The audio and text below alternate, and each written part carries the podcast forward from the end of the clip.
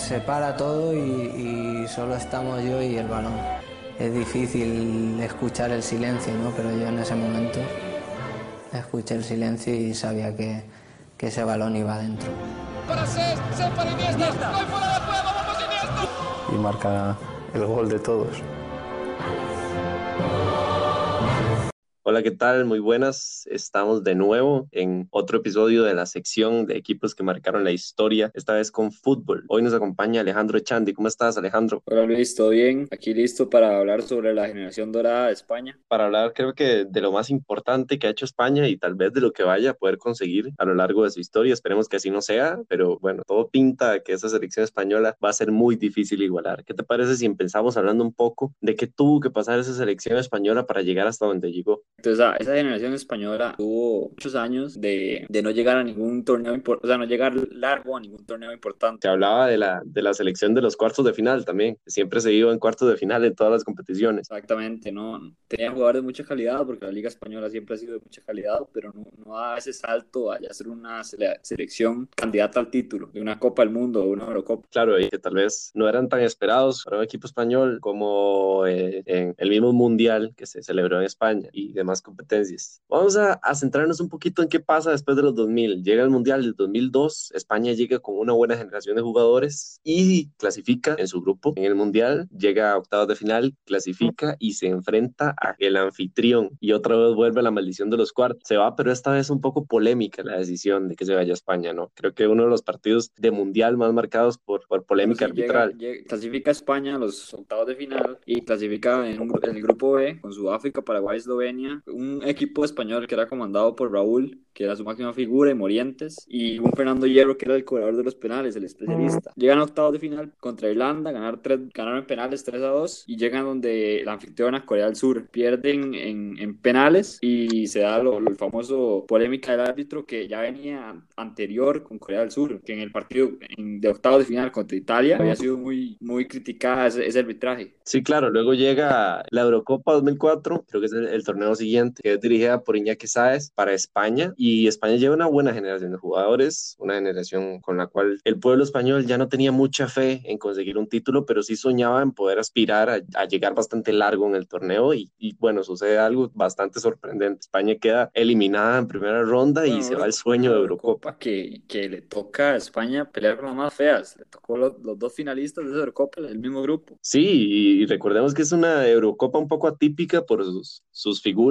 en cuanto a, países, eh, Grecia y Portugal, pero que al final termina siendo una muy buena edición y España, como, como venía siendo costumbre, no logra avanzar, no logra dar ese paso contundente hacia un título. Y, nos instalamos ahora en el Mundial de 2006, que es lo siguiente, bueno, mencionar aquí que hay una sustitución de entrenador, luego de, del fracaso en la Eurocopa, dimite Iñaki Sáez y se nombra a Luis Aragonés. Luis Aragonés, que bueno, sobra hablar de Luis Aragonés, sobra, sobra mencionar cosas buenas de él y faltaría tiempo, la verdad, para hacerlo, pero venía teniendo muy buenas temporadas en la Liga Española con el ex técnico del Atlético de Madrid y lo nombran este entrenador de, de la selección española y ahí se habla de, del inicio de un cambio, ¿no? Se habla de, de, una filosofía de juego nueva para España que tal vez no estaba muy bien vista por, por el estilo de fútbol europeo en general el fútbol europeo siempre ha sido bastante mental y bastante físico y llega a una España y empieza a implementar un juego de toque, un juego bastante similar a la filosofía de Cruyff en el Barcelona. Claro, también es Luis Aragonés había sido entrenador del Barcelona y por ahí tal vez pudo haber tenido una influencia. Juega con eso, juega tal vez no con jugadores muy fuertes, no con jugadores muy destacados por su fortaleza física, pero sí con un control de balón mágico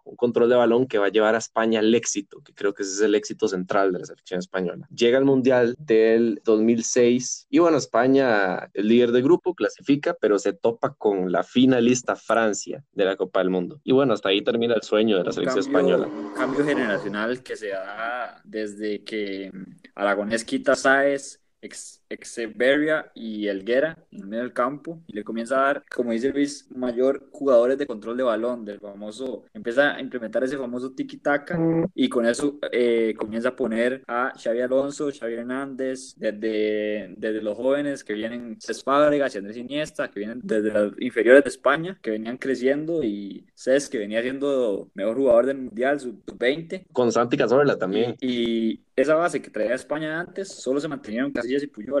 Eso dice mucho del cambio generacional que trajo Aragonés. Llega la, la Euro 2008 y todo parece como siempre para España, ¿no? Parece que ya no hay fe en un equipo español, parece que ya no hay mucho más que esperar, además de un fracaso. Y bueno, empieza la, la Eurocopa de 2008. Y repasemos un poquitito el grupo. España es emparejado con Suecia, Grecia y Rusia y clasifica como primer lugar venciendo en todos sus partidos. Vence a Suecia 2 por 1 con goles de Torres y Villa. Vence a Grecia 2 por 1 con goles de, de la Red y Guisa. Eh, es un, era un gran jugador del Mallorca en, en, esa época. Y vence también a Rusia 4 por 1 con triplete de, Nueva- de nueva David. Villa y un gol de César Fábregas. Se empieza a proclamar como el nuevo goleador, el nuevo Raúl, pero un, un nuevo Raúl que juega más en conjunto. Sí, no, y recordemos también que se nos, se nos está escapando algo muy importante. Aragonés deja fuera de convocatoria al capitán de la selección de España, a Raúl. Quitó a figuras de Eh, mundial. Claro, ¿no? Y, y todo el mundo esperando a Raúl como un referente, como un capitán, y, y Aragonés piensa que no calza en el estilo de juego de España y simplemente no lo lleva. Además, se habla de,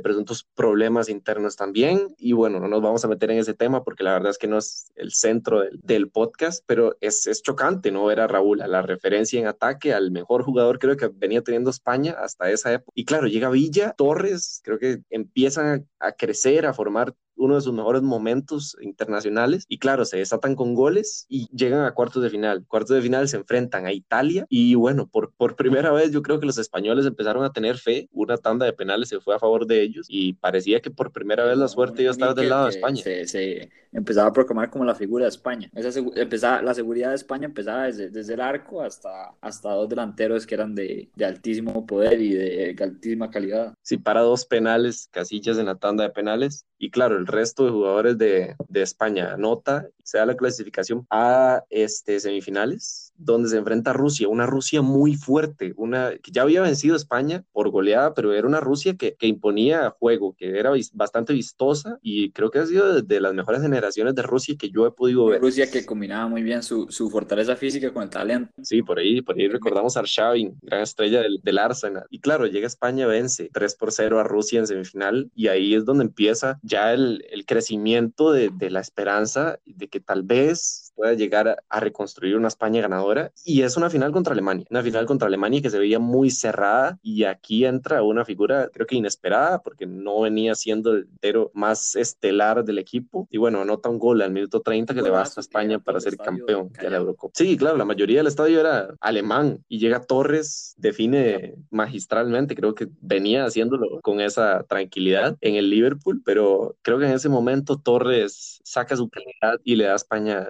una de las alegrías más importantes de sus Una, una últimos años. era- comenzaba a verse lo, lo que podía ser una, una bestialidad de equipo que iba a dominar por los siguientes años. 44 años tenía España de no ser campeón de Eurocopa. Y también esta Euro, Xavi, Xavi Hernández, se consagra como mejor jugador y el goleador es David Villa. Aquí pasa, pasa algo que tal vez no estaba entre los planes de la Real Federación de Fútbol Española. Se va Luis Aragonés, recibe una oferta del Fenerbahce, decide dejar el puesto de la selección española y llega Vicente del Bosque, tal vez no el más esperado para llegar a dirigir, pero bueno, llega Vicente del Bosque y mantiene la filosofía de, de Luis Aragonés, aunque la mayoría del sector futbolístico español pensaba que iba a implantar una ideología nueva como ya venía siendo costumbre Y- con otros técnicos. Llega Vicente del Bosque y se van a la Confederaciones del 2009. En esta pierden contra Estados Unidos con goles de Altidor y Dempsey en semifinales. Sí, un Estados Unidos que venía de ganar la Copa Oro. Se empiezan a generar dudas de España, que tanto va a poder seguir adelante. Estados Unidos en ese momento no era un equipo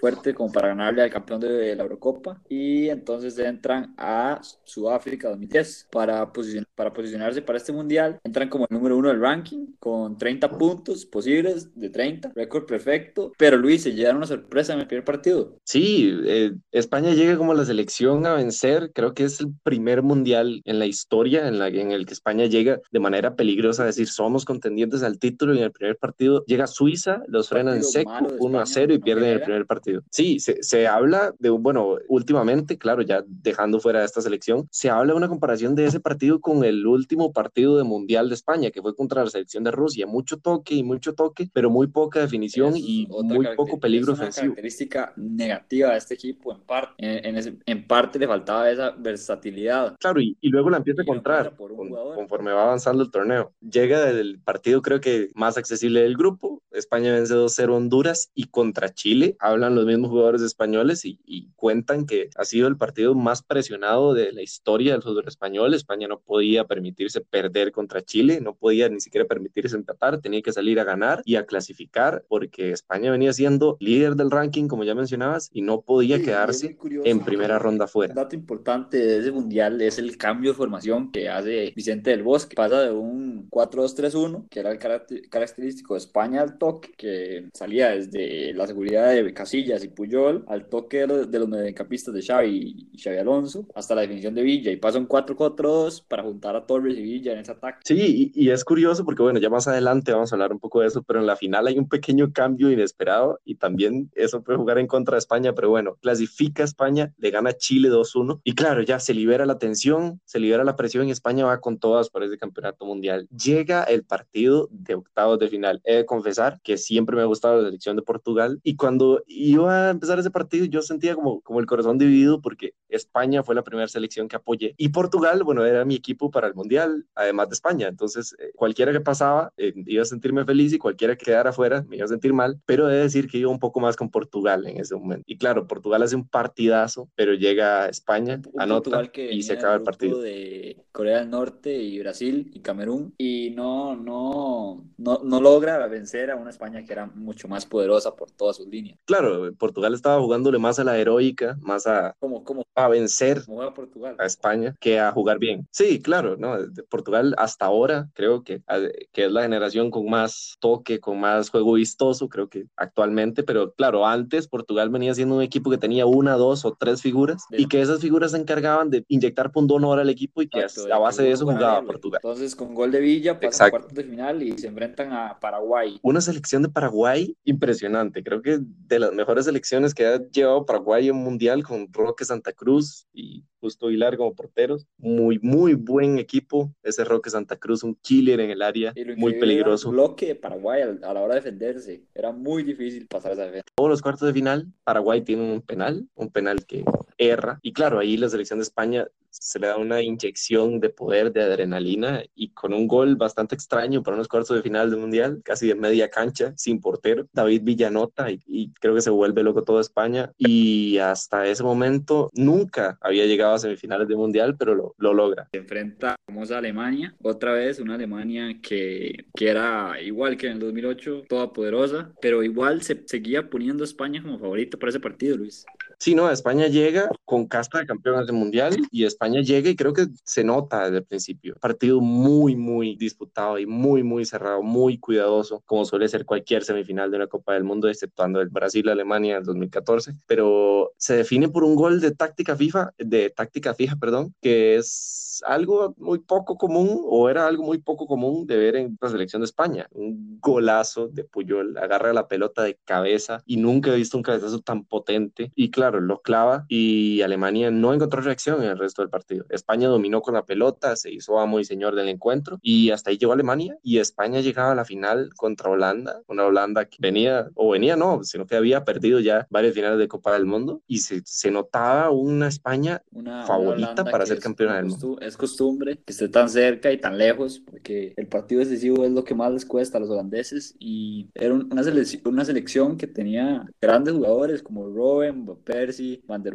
Snyder, que para mí es de mis jugadores favoritos. Venía unas temporadas increíbles con el Inter y era un equipo muy peligroso. Claro, no, y venía de dejar fuera a la otra selección más potente del Mundial, a la selección de Uruguay. Y, y ya empieza el partido. Vamos a repasar un poco la formación de España en ese partido. De portero, ¿quién más que Iker Casillas? De lateral derecho, Sergio Ramos. Para los que no saben, o si hay alguien que no lo sabía, Sergio Ramos empezó su carrera jugando de lateral derecho. Era un lateral derecho muy físico, muy potente y bastante veloz. De hecho, creo que por eso es que ahora destaca tanto como, como Sí, defensor central. En el centro, en el centro estaba Puyol, Piqué y Capdevila en el costado izquierdo. Capdevila, jugador del Villarreal, muy, muy, muy rápido también, que que tenía buen control de balón y creo que por eso estaba en la selección española. ¿Qué ibas a decir, Alejandro? Tuvo un desarrollo increíble en, el cambio de posición de lateral derecho a central. todos los recursos que tenían en la banda los terminó usando como, como defensa central. Sí, claro, por, por, eso es que Ramos destaca por ser uno de los defensas más que más se une al ataque y que más eh, velocidad tiene y creo que por eso ha sido tan destacado en los últimos tiempos. En media cancha no hay ninguna sorpresa, excepto la Alonso, formados en, en una línea, claro, Alonso un poco más libre que Busquets, y Xavi como media punta, una especie de enganche entre, no media punta, sino como una especie de, medio de llegada, un mixto, por decirlo de alguna manera. Adelante de ellos tres estaba Iniesta y Pedro, Pedro que venía de una gran temporada en el Barcelona, y Villa, Villa, el, el jugador estrella del Mundial para España, y así salía España, salía 4, 2, 3, 1, con Iniesta y Pedro un poco más abiertos a las bandas, pero en realidad era un jugador del centro que simplemente iban a surtir de balones a David Villa. Esa generación de España, bueno, para ese partido se ve, se ve increíble lo, lo, la cantidad de jugadores de talento que tenía, porque cuando uno revisa los cambios que se dieron en ese partido, increíble que entre en el 2010 que eran de sus mejores momentos, es Fábregas de cambio, Luis. Claro, y, y, entra no solo Fábregas, entra Torres también, que claro, en el Liverpool ya venía decayendo un poco de nivel, pero igual venía siendo de, los mejores delanteros del mundo, el niño Torres. Y hablando del niño Torres, se da una jugada ahí por la banda, una especie de rechace, donde Jesús Navas corre como un loco y claro, empieza a, a gestarse el gol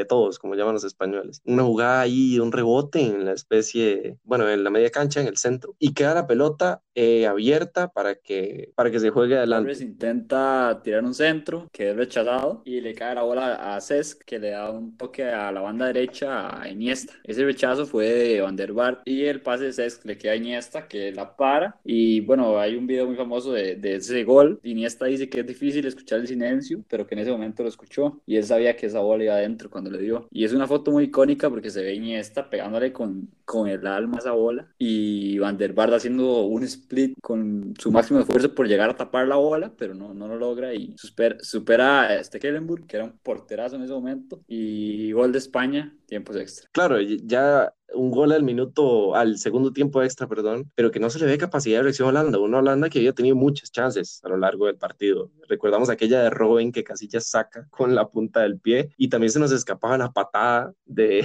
sí, de Nigel de Jong. Y la famosa patada asesina que le clavó en el pecho a Xabi Alonso, que es lo increíble, porque Holanda termina con un expulsado y no es de Jong, es Heitinga en tiempos extra. Claro, Holanda esa, esa época tenía jugadores un poco, un poco fuertes a la marca, ¿no? Estaba Van Bronkhorst el capitán, Heitinga y De Jong, que eran creo que jugadores que solían pegar mucho, tener muy pegados a los delanteros. Y claro, ya volviendo al tema del gol, España tenía 5 o 6 minutos para aguantar, pero pareció que nunca se vio obligada a aguantar, ¿no? Una selección holandesa que después de esa ocasión de Robben que menciono, no volvió a llegar y España estaba lista para alzar su primera Copa del Mundo. Y así lo hizo un, un torneo que fue muy, muy contundente España, a, a, pesar de ese primer partido. Sí, claro, sí, si nos ponemos a analizar España todos los partidos los gana, además de, de ese primer partido contra Suiza, pero es que a base de pase, a base de toque, a base de desequilibrio, claro, vamos a una España más reciente, tal vez 2018, 2016, 2014, tienen esa misma calidad de pase porque está, pero no tienen una contundencia en ataque como había en esa época, claro, Villa y Torres en sus mejores momentos y la incursión de Pedro, Jesús Navas, por ahí Cés también, claro, eso le daba a España una versatilidad tremenda,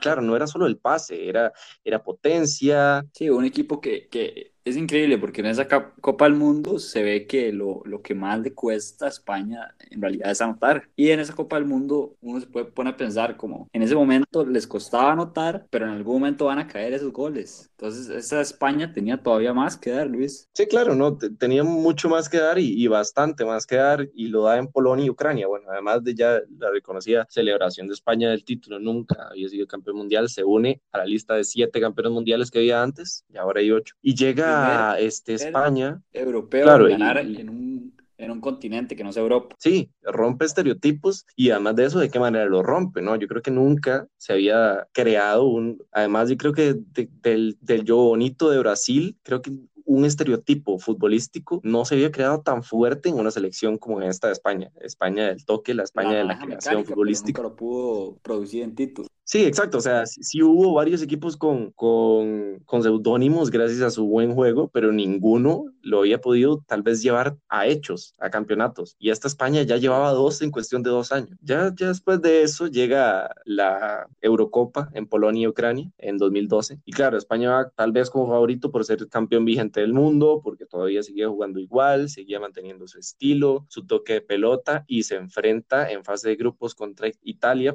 e Irlanda y Croacia. Una Croacia que venía en crecimiento ahí, empezaban a resaltar figuras como el goleador Mario Mandzukic, todavía jugaba Vika Oli, Korluka, comenzaba Luka Modric, buen equipo ese de Croacia. Sí, había como una combinación de experiencia y juventud que, que creo que fue una base del éxito también que tuvo Croacia en los últimos en los últimos tiempos. Pero bueno, el primer partido de España llega y empata contra la selección italiana. Partido poco vistoso, la verdad, con España dominando el partido, una Italia aguantando que, bueno, como hablábamos en el podcast anterior de fútbol, nunca se le ha complicado mucho a Italia aguantar. Y bueno, termina uno por uno y así termina la primera jornada. La segunda jornada, España vence 4-0 Irlanda. Desde Torres comienza David Silva, comenzar en como otra figura de ese toque y el cuarto gol de Cés Fábregas hay algo importante a mencionar. Si, si, nos vamos a tomar en cuenta la diferencia de plantel de la España del 2012 y la España del 2010, hay un claro cambio. Solo uno, Puyol. No está Carles Puyol, pero ya ahí Sergio Ramos era implementado como defensor central. Entonces, ¿qué pasa? las dos nuevas caras del, de España eran dos laterales, Juanfran y Jordi Alba. Si bien es cierto, Jordi Alba jugaba por la banda contraria que la de Sergio Ramos, son dos laterales y Álvaro Negredo, las únicas tres eh, personas, los únicos tres jugadores que cambian eh, después de la Copa del Mundo. Negredo, que era el que venía a, buscar ese campo de, de, goleador en la selección española, pero nunca, nunca... Nunca brilló mucho. Tercer partido contra un, 1-0 contra Croacia, gol de Jesús Navas al 88 y clasifica España y deja fuera Croacia. Se enfrentan cuartos a una Francia, una Francia que bueno, a cualquier equipo le tiene miedo a Francia, pero esa Francia creo que después del Mundial del 2010, el fracaso en el Mundial y cómo venía en forma ese equipo francés, eh, no, no resultó ningún tipo de problema para la selección española y lo venció 2 por 0. Clasifica y ¿quién aparece? Luis Portugal otra vez. Y otra vez se vive el corazón de Luis Zamora. Y es que esta vez iba más con Portugal que incluso en la Copa del Mundo porque ya España había sido campeón del mundo, claro, y Portugal no había sido campeón recientemente de nada. Un partido demasiado bueno, es de los mejores 0 a 0 que he visto en toda mi vida, un partido muy intenso, chances para los dos equipos, si bien es difícil encontrar un partido de España, de la España del tiquitaca, en el cual no sea el claro dominador del partido, pero este partido fue un partido de tú a tú, fue un partido que los dos se dieron y claro, resultan empate y se van a la tanda de penales que se decide porque Bruno Alves manda un penal a las nubes y bueno, España aprovecha la oportunidad y se mete en la final de la Eurocopa. Que, que va contra Italia, una Italia que estaba en el mismo grupo y que había demostrado que, había, que es un equipo con, con dudas, era un equipo con dudas, que tenía talento, pero no, no era una, una Italia del 2006, digamos. Sí, claro, era una Italia que tenía calidad, Pirlo, Marquicio, pero no tenía lo que sí tenía España en ese momento, que era contundencia en ataque. Tal vez en eso se pueda resumir, creo que esa etapa del fútbol europeo en la que España dominó y Francia y, e Italia se fueron bastante abajo, que ninguno de los dos equipos tenía una contundencia ofensiva que los hiciera llegar lejos. Claro, llega España y le clava cuatro en una final de Italia. Un partidazo de Jordi Alba, desde ese momento comienza a considerarse los mejores laterales izquierdos de ese momento. Un partidazo rotundo de la selección española. Sí, claro, no, recuerdo un jugador que haya jugado mal ese partido. Y clava cuatro en una final contra Italia, ¿no? Italia creo que es el equipo más difícil de marcarle en una final. bueno, llega y le clava cuatro. en ese partido se ve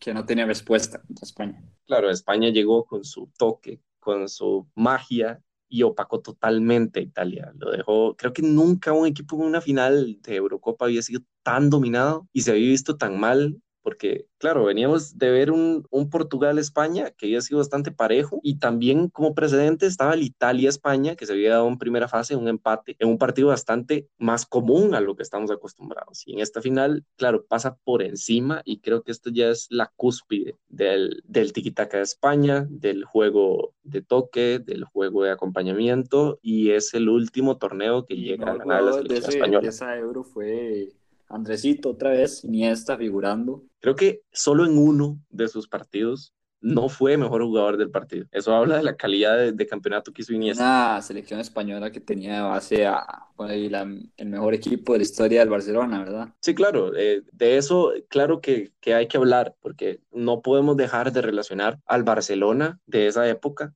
y, no tanto al Barcelona, porque obviamente es el principal referente, pero también la rivalidad que había en ese momento Barcelona-Real Madrid, cuando el Barcelona se, se volvía a colocar, claro, como, como en serio un contendiente que le hiciera competencia al Madrid, porque claro, en los años anteriores el Madrid había dominado bastante, pero ahora llegaba el Barça con Guardiola y, y, en toda esa época de revolución. Y claro, se notaba muchísimo en la selección española. Había mucha similitud entre el Barça y la selección española. Bueno, dos equipos que les gustaba tener la bola en todo momento, dominar a su rival y, se, y si bien no tenían tan buenas defensas, se defendían con la bola, Luis. Sí, claro, y yo creo que ese es la, el sello de la selección española. Claro, no sufría en defensa mucho. De hecho, se ve en los partidos. En esta, en esta Eurocopa recibió un gol en toda la Euro. Y eso habla de, de lo importante potente que se puede llegar a sentir un rival jugar con un equipo que no le presta la pelota, porque un equipo sin pelota no tiene ideas. Un Barcelona y un España que se, se, se complementaron. Barcelona le, le, le a la base al, fútbol español en ese momento y se complementaba con jugadorazos que estaban en Inglaterra, en el Real Madrid y en toda España.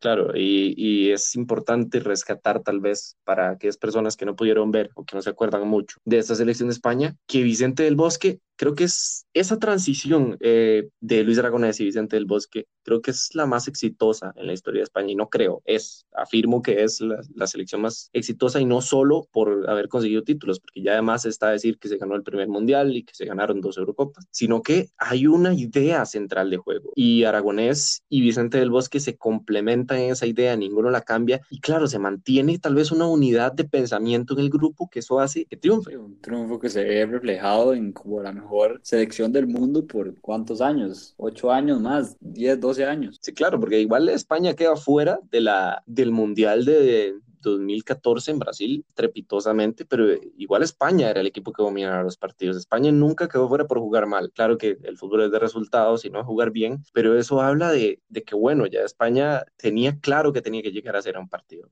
Y los rivales no podían estudiar bien a la selección española. No había una forma de plantear un partido si no había pelota y España no la prestaba. Alejandro, ¿cuál crees que ha sido el éxito más grande de esta selección? Eh, ¿Ganar la primera Eurocopa o ganar el Mundial? Considero que el ganar el Mundial, Luis. Creo que un escenario de Copa del Mundo es algo único y es la consolidación de España como potencia de selección. Llega a este Mundial, lo domina y demuestra a todo el mundo que es la mejor selección fila por fila. Vamos a reformular un poco la pregunta. Vamos a reformular. ¿España hubiera ganado la Copa del Mundo si no, hubiera ganado la Eurocopa 2008. Eurocopa de 2008 lo que le da a España es la habilidad de creer, creer que puede ir por algo grande como es la Copa del Mundo. Claro, no, y a, eso me refería cuando decía la primera pregunta, porque obviamente para cualquier equipo es muchísimo más importante ganar mundialmente, ganar una Copa del Mundo que ganar en, en su región. Pero claro, si España no gana esa Euro 2008, no rompe el estereotipo de que España no puede vencer, no rompe esa barrera de los cuartos de final, España probablemente hubiera sido encerrado en esa burbuja y ese fútbol, esa asociación, esa constructividad que había en medio campo, llega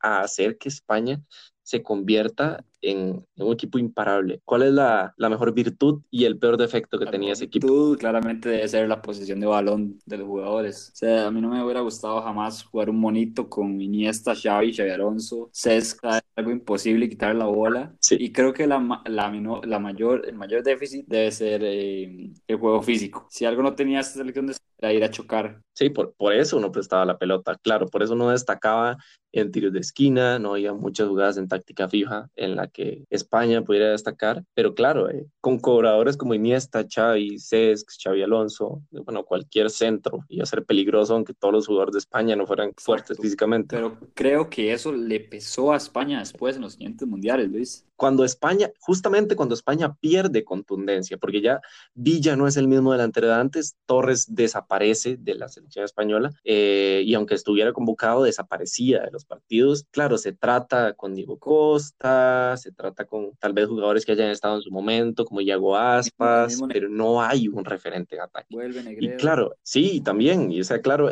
los mundiales hablan por sí solos. Creo que han sido los puntos de referencia más claros últimamente. En esos mundiales España juega bien, tiene la pelota, tiene la misma idea de juego y nadie se la quita. Y España es dominador en sus partidos, pero claro, no hay nadie que convierta los goles. Entonces por ahí es donde sufre en ese cambio generacional España. Y eso es lo que considero que fue cuando no comienzan a darle tanto énfasis al Atlético de Madrid, que surge con Coque, Saúl Ñíguez, jugadores que vienen con otro chip, no vienen con el tiki-taka, vienen con el estilo de juego del cholo, que el estilo de juego del cholo es juego físico, darlo todo en la cancha y ahí es cuando se hace choque de dos, dos creencias y dos tácticas deportivas que no, no terminan consolidándose. Claro, ahí tal vez se rompe eh, ya la idea de juego de, de, Vicente del Bosque, ya no es el equipo de toque, sino que España busca ser un poco más eh, completa en su juego y claro, ahí es donde se encuentran las falencias de España. Hemos creo que hecho la reseña este, de lo más importante de España. Luis, jugador más importante y el mejor jugador de la historia de España. Es complicado, porque bueno, si lo vamos atrás, por ahí está Butragueño, por ahí está Hierro, está también Puyol, Casillas, Xavi, pero a mí mi jugador favorito y, y, creo que el jugador de, si usted es de cualquier equipo del Real Madrid, del Barcelona, del Zaragoza, de cualquier equipo,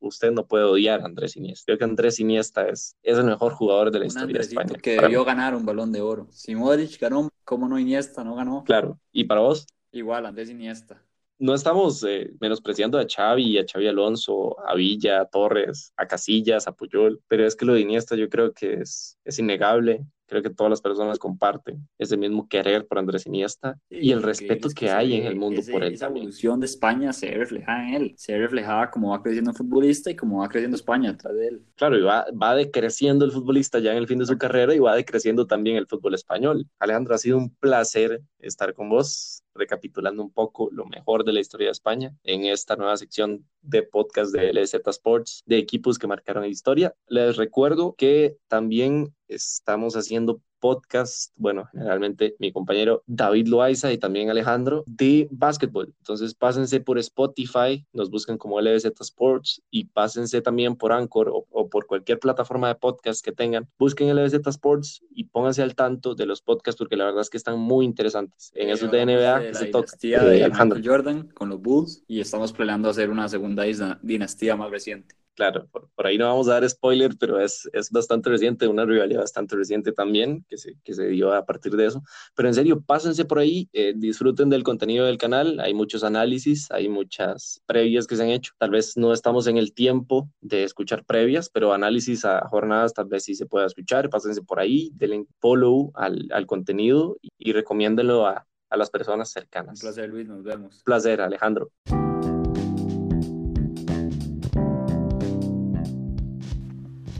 Muchas gracias por acompañarnos en el episodio de hoy y les recordamos que se suscriban al canal de Spotify para que puedan ver todo el contenido que vamos a estar publicando y que nos vayan a seguir en las redes sociales, en Instagram y en Twitter como LBZ Sports.